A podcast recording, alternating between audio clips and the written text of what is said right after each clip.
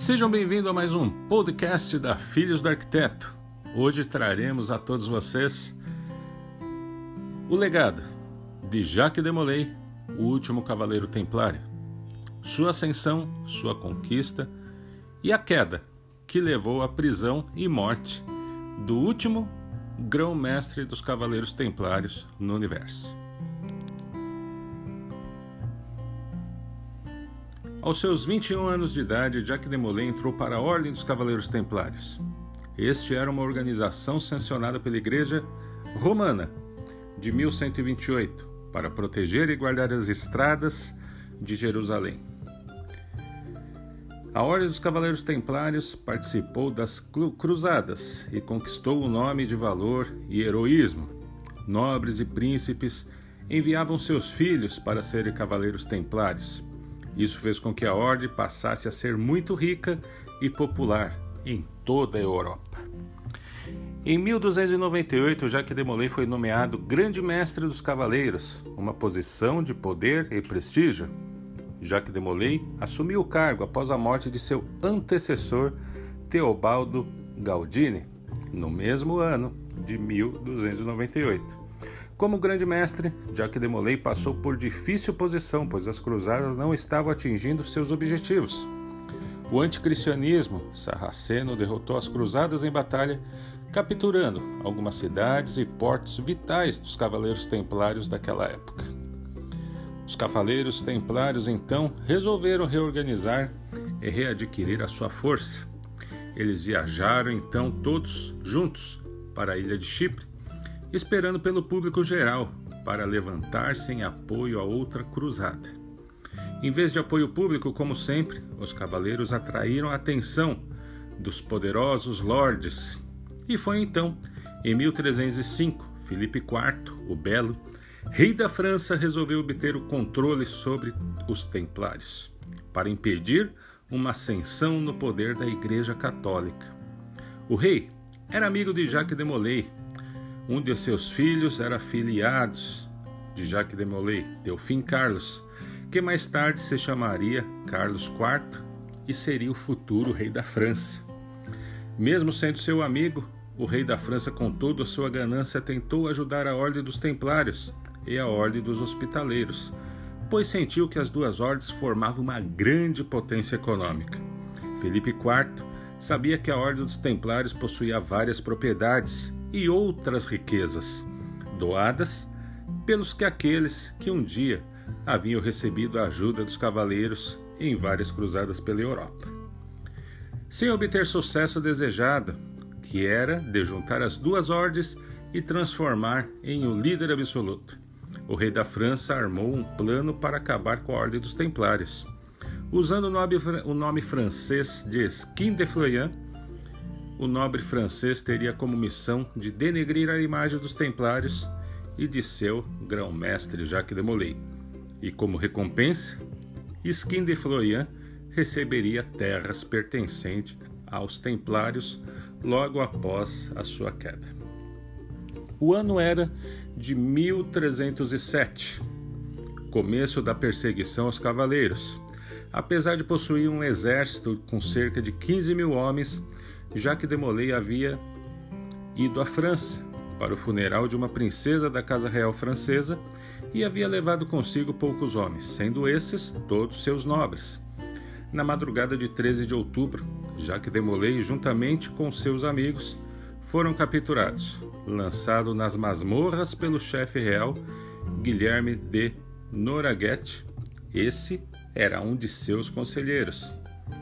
Durante sete anos, Jacques de Molay e os cavalheiros sofreram tortura, vieram em condições subhumanas.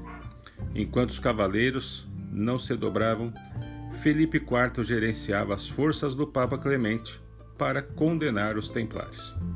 Suas riquezas e propriedades foram confiscadas e dadas à proteção de Felipe. Após três julgamentos, Jacques de Molay continuou sendo leal para com seus amigos e cavaleiros.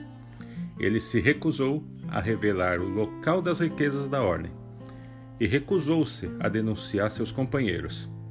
Foi então, em março, 18 de março de 1314, ele foi levado à corte especial, com evidências, e a corte dependia de confissões forjadas, supostamente assinadas por Jacques de Molay. Ele desmentiu as confissões sobre as leis da época. A pena por desmentir uma confissão era a morte. Foi então que Jacques de Molay foi julgado pelo Papa Clemente e assim como Jacques de Molay, outro cavaleiro, Guy d'Auvergne, desmentiu a sua confissão e ambos foram condenados. O rei Felipe ordenou que ambos fossem queimados naquele mesmo dia. E deste modo, a história de Jacques de Molay se tornou um testemunho de lealdade e companheirismo. De Molay veio a falecer aos seus 70 anos de idade no dia 18 de março de 1314. Jacques de Molay, durante a sua morte na fogueira, intimou aos seus três algozes ao permanecer diante do tribunal de Deus, amaldiçoando os descendentes do rei, rei da França, Filipe o Belo. O primeiro a morrer foi o Papa Clemente. Logo em seguida, o chefe da guarda e conselheiro real Guilherme de Nogaret. No dia 27 de novembro de 1314, morreu o rei Felipe IV com seus 46 anos de idade. O grão-mestrado, Jacques de Molay, o último cavaleiro templário, assume o mestrado da ordem em 1295. Não se sabendo, no entanto, a data exata de sua eleição, será eleito em detrimento da outra figura de peso dentro da ordem. Hugues de Perrault, sobrinho do visitador do Templo da França. No início do seu mestrado é conhecido pela sua ação a favor de uma nova cruzada, desenvolvendo uma campanha diplomática na França, Catalunha, Inglaterra e na Itália junto ao papado. Esta campanha visou não só resolver problemas internos que a ordem tinha, como também problemas locais, sendo resolvidas diversas disputas entre a ordem e bispos, que também no sentido de pressionar as coroas e a igreja a uma nova cruzada. Organiza a partir da ilha de Chipre ataques contra costas egípcias, Síria, para enfraquecer os mamelucos. Providencia apoio logístico e armado à pequena Armênia. Chega a intentar uma aliança com o Canato da Pérsia, sem resultados. Outro assunto que será discutido durante o seu mestrado na ordem será a fusão entre duas maiores ordens militares, a do Templo e a do hospital, numa só. A ordem do templo, com a perda de Acre, começava a ser questionada quanto à razão da sua existência, as suas funções de proteger os peregrinos e defender a Terra Santa. Tinham cessado quando retiraram para a ilha de Chipre. Jacques de Molay, em maio de 1307, em Poitiers, junto do Papa Clemente V, conseguiria apresentar uma defesa contra esta fusão, e ela não foi realizada. Falando então sobre a prisão e o processo, na sexta-feira de 13 de outubro de 1307, os templários no Reino da França são presos em massa por ordem de Filipe o Belo. O grão-mestre Jacques de Molay é capturado em Paris Imediatamente após, após sua prisão, Guilherme de Noronha proclama publicamente nos jardins do Palácio Real em Paris as acusações contra a ordem. Essa manobra regia, impedira o inquérito pontífico pedido pelo próprio grão-mestre, o qual, interno à Igreja, discreto e desenvolvido com base no direito canônico, emendaria a ordem das suas faltas, promovendo a sua reforma interna. A prisão, as torturas, as confissões do grão-mestre criaram um conflito diplomático com a Santa Sé, sendo o Papa único com autoridade para efetuar esta ação.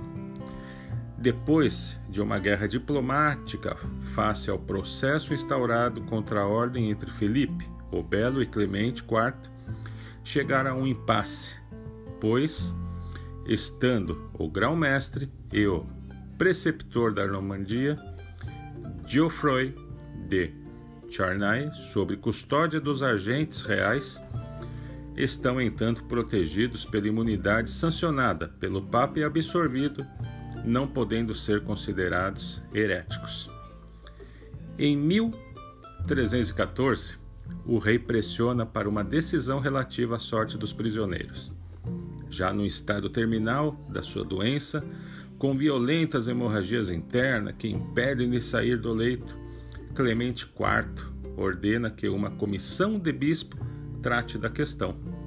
As suas ordens seria a salvação dos prisioneiros, ficando este no regime de prisão perpétua sob custódia apostólica e assegurando ao rei que temia a recuperação da ordem, que não seria efetuada. Perante a comissão, de Molay e Geoffroy de Charnay proclamaram a independência de toda a ordem face às acusações dirigidas a ela.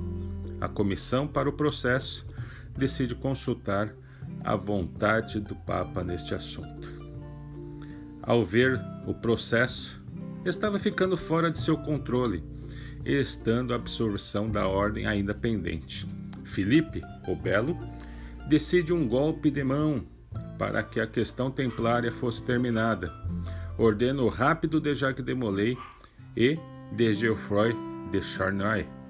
Então, sob custódia da comissão de bispo, ordena que sejam queimados na fogueira pouco depois da véspera, em 18 de março de 1314.